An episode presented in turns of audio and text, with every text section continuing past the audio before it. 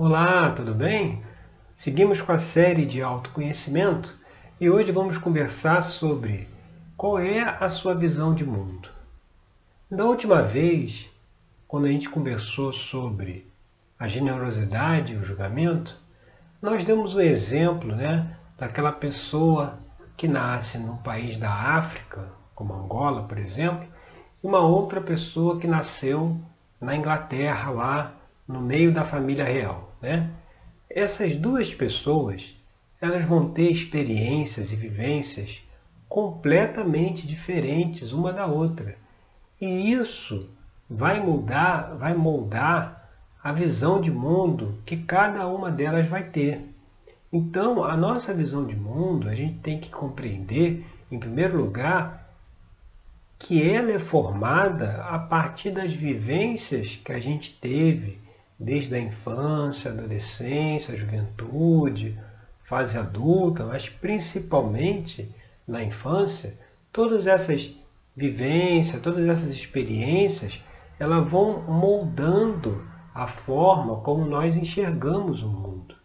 E isso é que faz com que cada pessoa tenha uma visão de mundo diferente. Né? As visões não são todas iguais, né? Enquanto, enquanto uns investem, os outros gastam, né? Enquanto uns ajudam, outros dificultam. Né? Cada um é, age de acordo com a sua própria visão de mundo. A grande questão aqui é a gente se questionar se a visão de mundo que nós temos ela está adequada, né? É a visão mais próxima da realidade, né? E como que a gente pode descobrir isso? É muito simples. Em primeiro lugar, a gente tem que entender que nós estamos no universo criado por alguém, né? Esse criador do universo, que se convencionou chamar Deus, todo, né? Ele é um ser que, apesar né, do que infelizmente ainda é pregado em muitas religiões, ele é um ser que é totalmente amor. Né? Ele não tem dentro dele nenhuma é, sentimento contrário ao amor. Né? Então, como ele tem esse, essa energia aí, esse sentimento como principal, ele emana os seres, né? ele, ele cria né? Os seres para habitarem aí os planetas, universos, universo afora. Né? E o seu intuito é que cada um possa se desenvolver, possa crescer, possa evoluir, possa aprender e viver aí com alegria, né, com harmonia, né, dentro de um, de um caminho feliz. Né? É esse que é o interesse dele. É lógico que ao mesmo tempo que ele cria, ele dá também o livre-arbítrio para que cada um é, encaminhe a sua vida da, da maneira que mais lhe aprouver. Né?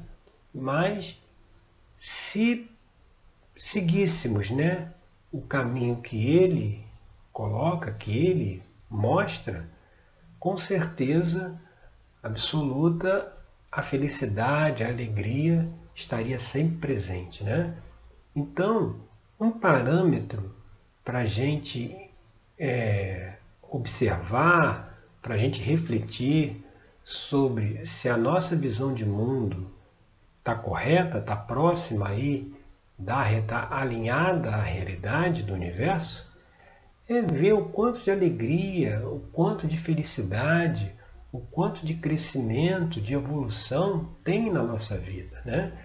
Infelizmente, aqui no planeta, desde tempos aí imemoriais, foi criado todo um sistema de crenças né, em, que, em que se destacou né, o sofrimento como algo bom, né, como algo importante, como algo que levasse à evolução a gente tem até aquela expressão, né? Que se você pegar uma pedra bruta e lapidar essa pedra, você vai lapidando, lapidando, uma hora ela emite luz. Então, se convencionou que para alcançar a iluminação, né, para se iluminar, para alcançar a luz, é preciso se lapidar. E lapidar ele está intimamente ligado a essa ideia do sofrimento. Então, criou-se uma metáfora para justificar um conceito que está muito arraigado aí na nossa sociedade, né? E aí quando a gente vai lá para a mecânica quântica, né, que tem aquela frase famosa do físico Fred Alan Wolff, que ele disse, você cria a sua realidade, né? As pessoas quando, quando veem o filme O Segredo, ou Quem Somos Nós, né? que começa a mudar um pouco a visão de mundo, né? Você vê, começa a acrescentar outras informações que a pessoa não tinha, e aí a visão de mundo dela começa a se modificar. Quando chega nesse ponto, a pessoa começa a, a fazer lá as orientações, os exercícios de visualização, etc., para que ela venha a criar a sua realidade. Só que a realidade de cada um, ela já é criada automaticamente pelo nosso sistema de crença. Tudo aquilo que a gente acredita é aquilo que se reproduz na nossa vida. Essa, como essa questão do sofrimento tá, é tão forte, muitas pessoas acreditam piamente que a vida é uma luta, é uma guerra, é uma batalha, é matar um leão por dia, né, como se fala. E aí acaba que, muitas vezes, inconscientemente, a pessoa toma determinadas atitudes que vão refletir esse sentimento, esse pensamento que ela tem. Por exemplo, isso acontece muito nesse período né, que, que as pessoas têm que fazer. É, quando a pessoa tem que tem um prazo para entregar alguma coisa, né?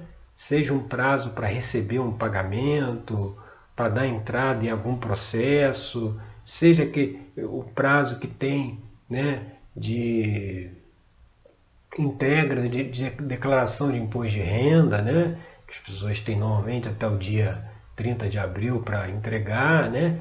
Então você vê que algumas pessoas, repetidamente ao longo dos anos, elas deixam tudo para a última hora. Né? Elas poderiam fazer tudo com antecedência, né? reunir todo o material, né? para poder fazer, nesse caso aí do exemplo, a declaração, ou, ou, ou para dar entrada no benefício, ou qualquer, qualquer atividade que a pessoa precise fazer que tenha um prazo, né? que depois daquele prazo não poderá mais ser feito.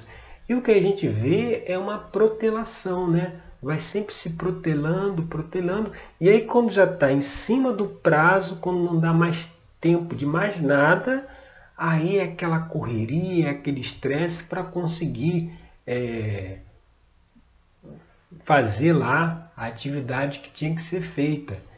E aí e, e você vê que é, um, que é um padrão repetitivo, é um comportamento como se fosse automático. Né? É, quando diz assim, não, ano que vem vai ser diferente, tal, mas quando chega no ano que vem é tudo igual. Por quê? Porque isso está baseado em crenças. E se a pessoa tem essa crença que a vida é matar um união por dia, né? Ela vai tomar esse, essas atitudes para que ela esteja sempre numa situação de estresse. Né? Ela, vai, ela, vai, ela poderia é, preventivamente fazer um monte de coisa, né? ela poderia tomar diversas atitudes, seja em relação ao trabalho, à casa, a, a, a, aos bens que ela tem, qualquer coisa que preventivamente ela poderia tomar algumas ações para evitar qualquer problema futuro. E aí a pessoa não toma essas ações, né? mas isso está baseado justamente nesse sistema de crenças né? que a pessoa teve, que faz com que ela ao acreditar que a vida é um sofrimento, né, que a gente está aqui para sofrer, e, e, você só evolui através do sofrimento, né, que vai dilapidando e assim consegue evoluir, né, quando na verdade, é, é, vamos pegar um exemplo, se você tem duas pessoas que se aposentaram, vamos dizer, com 60 anos, né? E vamos dizer que elas vão viver ainda mais 30 anos, só vão fazer a passagem lá com 90 anos. Então, vamos dizer que essas duas pessoas, uma delas é, fica em casa, não faz nada, não, não, não, só fica vendo televisão, aquela coisa é, cotidiana, né? vai na rua, no mercado e volta mas não tem nenhuma atividade, não tem nenhum trabalho que seja produtivo, de evolução, de crescimento, que ajude outras pessoas, nada. Ela vive mecanicamente, né? E aí você tem uma outra pessoa que se aposentou também no mesmo período, mas aí ela começa a fazer trabalhos voluntários, ela começa a estudar, ela começa a se desenvolver, né? Agora que ela tem mais tempo livre, ela dedica esse tempo para o estudo, para o crescimento, para ajuda, né? Para ajudar, lembra que no que a gente conversou da outra vez, da generosidade, né? A pessoa começa a fazer isso. Então, uma fica 30 anos no automatismo dentro de casa e o outro fica 30 anos ajudando e se desenvolvendo. E aí essa pessoa que está no automatismo, como o universo, ele, ele, ele é, é, ele caminha sempre para a evolução, para o crescimento, a partir do momento que a gente decide deliberadamente não evoluir e não crescer, a gente vai somatizando, é inevitável. E aí as somatizações aparecem, né? aí a pessoa adoece. Vamos dizer que lá com, com 80 anos a pessoa caiu de cama, né? E o outro lá que está fazendo é o trabalho voluntário, que está ajudando, que está estudando, se desenvolvendo, está lá ativo o tempo todo. E aí quando chega aos 90, os dois desencarnam, né? os dois fazem a passagem. E aí, se você for analisar né, por, essa, por essa lógica do sofrimento, esse camarada que, que ficou aí dos 80 aos 90 de cama, né, pelas somatizações, um sofrimento, tendo que ser cuidado pela esposa, etc., esse sofreu muito mais do que o outro lá. Né? E quem é que evoluiu nesse caso? Né? Quem é que avançou rumo à iluminação? É lógico que foi o primeiro. É lógico que foi aquele que não sofreu.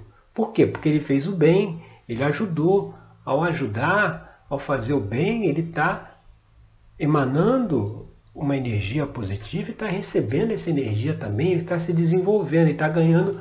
Toda vez que você ajuda, você ganha créditos, né? Toda vez que prejudica, são débitos.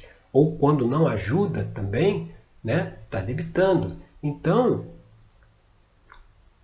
essa, esse simples exemplo aqui, ele já joga por terra essa visão de mundo de sofrimento, de luta, porque você vê, não vai ter como esse, esse, essa primeira pessoa que trabalhou, que se aposentou, se dedicou, fez trabalho e tal, não vai ter como ela ter a mesma evolução, a mesma consciência, o mesmo estado vibratório, vamos falar assim, do que esse outro que só ficou dentro de casa e nos últimos 10 anos só serviu para dar trabalho para os familiares, preocupações, né? porque ele não, é, não fez nada de, de, de útil, de produtivo para ele e para os outros. Né? Então como é que esse aí pode, é, é, poderia estar na frente né, do primeiro que fez algo de produtivo? Então, o convite aqui dessa reflexão da visão de mundo é a gente avaliar tudo aquilo que a gente escutou na infância, né? E toda, como eu já falei, essa visão aí do todo, né, do Criador, como sendo um ser que castiga, isso aí está muito entranhado aí em muitas religiões e virou até é, é, é um, uma forma de falar já do cotidiano, né? Os pais dizem por filho, né, para ameaçar os filhos, né? Olha, não faça isso que papai do céu castiga, né? Você vê que é uma, é uma coisa inocente, né? As pessoas falam é, sem maldade, né? Mas isso já incute na cabeça da criança que ela está dentro do universo, que o Criador, que quem comanda tudo, é um camarada que pode, né, eventualmente, castigá-la. Então, isso já molda a visão de mundo dela no sentido de que se ela não vai pelo caminho lá do Fred Ananhoff, que você cria a sua realidade, então a pessoa, é, vamos pegar um exemplo de uma pessoa que, que vive no bar o dia inteiro, né? A pessoa vai para o botequim de segunda a segunda, né? E aí vai, chega uma hora que o corpo já não aguenta mais, a pessoa né, vai, pode ser internada aí no hospital. Aí começa né, as orações, os pedidos para que a pessoa saia do hospital. Né? Mas infelizmente a situação já estava tão deteriorada que era, já era praticamente impossível. E aí nesse, nesses casos a gente ouve muito, né? As pessoas falarem, ah, mas se Deus quiser, ele vai sair dessa, né? É, vamos apelar aí, vamos rezar a misericórdia divina para poder tirá-lo do hospital. Como se, se aí está embutido ainda essa, essa coisa aí do castigo, que como se Deus, como se o todo tivesse alguma responsabilidade por aquela pessoa estar no hospital, porque ele está ali por conta do próprio livre-arbítrio dele. Né? Em vez de ele fazer outras coisas, ele resolveu ir para o bar. Em vez de ele ter uma alimentação diferente, ele resolveu beber, ingerir álcool aí em demasia. Então, quando essa visão de mundo de que eu estou sofrendo porque algum ente superior está me infringindo o castigo, essa visão é que nos distancia da realidade, que quando a pessoa percebe que foi ela mesma que criou a sua realidade pelo seu comportamento, aí sim ela consegue mudar essa realidade e, e se recuperar e seguir um outro caminho. Nesse caso que eu contei, se tivesse uma, uma, uma, uma graça divina que a pessoa conseguisse sair do hospital, na grande maioria dos casos, o que, que ela ia fazer? Ela ia voltar para o bar, entendeu? Ela ia voltar a beber porque o que já estava fazendo já há não sei quantos anos. Né? Então não, não, não teria muita diferença, entendeu? Então o convite aqui dessa reflexão né, é isso, é, é a gente questionar a visão de mundo que, se, que a gente tem, né? E essa mensagem, lá no tarô mitológico, ela é trazida aqui pela carta do Ás de Espadas, né? Aqui a gente vê a deusa Atena, né? Com a espada em punho, né? E essa carta lá no tarô mitológico, ela traz essa mensagem da necessidade de se ter uma nova visão de mundo, né? A gente precisar olhar as coisas com outros olhos, com um novo modo de pensar, né? Dentro lá da terapia tarológica, que é o trabalho de autoconhecimento que eu conduzo, né? A gente vai, é, a gente traz, né, através do tarô mitológico, através da abertura de um jogo do tarô, a gente traz as questões que precisam ser analisadas por quem está fazendo a terapia, quem está fazendo atendimento, né? As cartas, elas com seus significados, elas mostram aquilo que a pessoa precisa se conscientizar, né? aquelas questões que ela já precisa avaliar. O Ás de Espadas é uma carta dessas, né? para que ela consiga é, é, mudar esses padrões de comportamento, aí, esses padrões de, de automatismo, para aí sim conseguir chegar é, é, no ponto que todos deveríamos estar, né? Todos deveríamos estar dentro do caminho da alegria, da evolução, da felicidade, né? Mas ainda questões internas, né? De crenças, de visão de mundo equivocadas, ainda acabam falando mais alto e quando a gente consegue perceber quais são essas questões, e nesse trabalho da terapia torológica as questões aparecem, né? Tem aquele ditado, né? Vamos botar as cartas na mesa, né? Isso vem é, do tarô, né? Quando você coloca as cartas na mesa, que a energia da pessoa é retratada ali naquelas cartas, naquela forma de comunicação, naquela mensagem, né? Quando a gente utiliza essas cartas do tarô mitológico, a gente utiliza isso como uma ferramenta de análise, isso vem à tona, né? E aí a gente consegue trabalhar e a pessoa consegue se conscientizar das questões que precisam ser observadas. Aqui na descrição você pode acessar o link que te leva lá para o meu site, onde tem toda a explicação de como funciona essa terapia tarológica, tá certo? Eu agradeço aí pela sua audiência. Meu nome é Rodrigo Cruz, eu sou terapeuta tarológico. E até o nosso próximo encontro com mais uma reflexão aí para o nosso dia a dia, tá certo? Obrigado.